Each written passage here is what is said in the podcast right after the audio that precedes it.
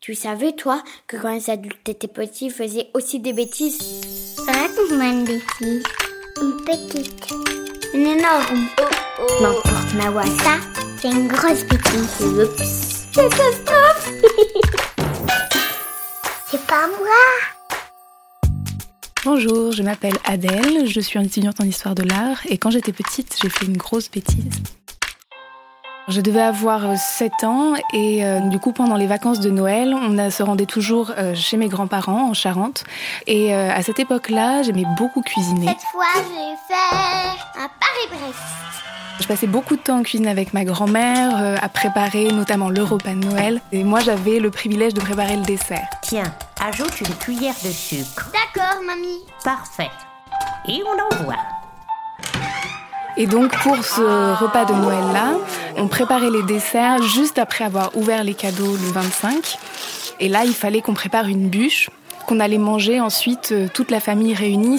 On se retrouve tous dans la ferme euh, de mon arrière-grand-mère et là ça fait un très grand banquet où on est une cinquantaine de personnes. À table. Bon appétit Ça a l'air délicieux. Je te sers du rouge Et donc là, on avait le biscuit de fée, la crème de fête. Ma grand-mère me dit Écoute, Adèle, il manque un truc. Il faudrait qu'on trouve quelque chose pour relever cette crème au beurre. Je me souviens, c'était une bûche au café.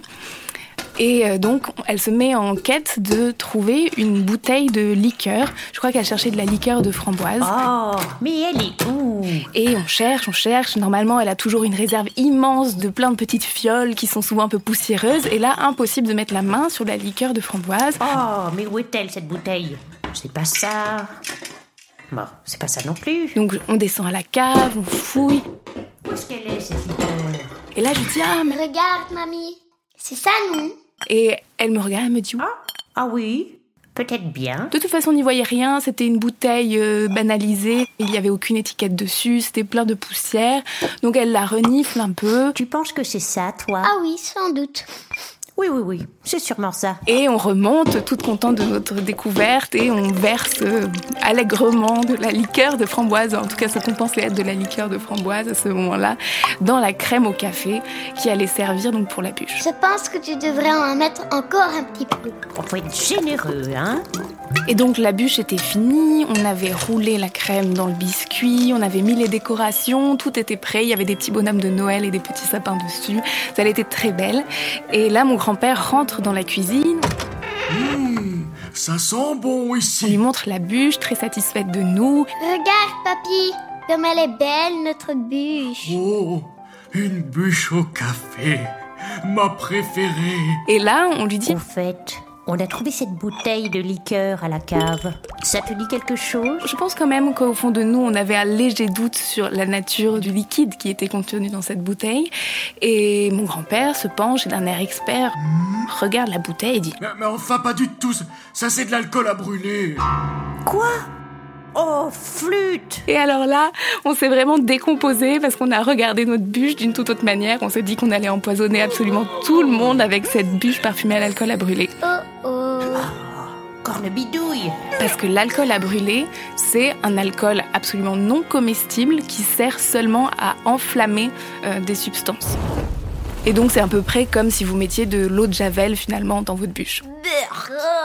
C'est dégueu. Oh là là Faut tout refaire maintenant C'est la Bérésina On était à une demi-heure du départ alors qu'on pensait avoir tout fini, il fallait tout recommencer. C'était la catastrophe. La seule personne que ça n'avait pas l'air de déranger, c'était mon grand-père qui nous a regardés avec un air très satisfait.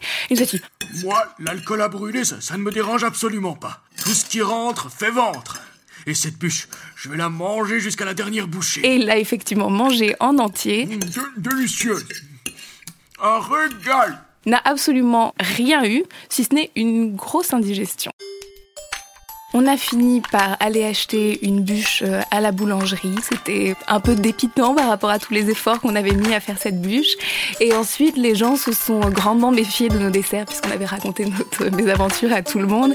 Et donc, c'est vrai qu'avec ma grand-mère, désormais, on fait très attention à ce qu'on met dans nos gâteaux. Allez, raconte-moi encore une bêtise.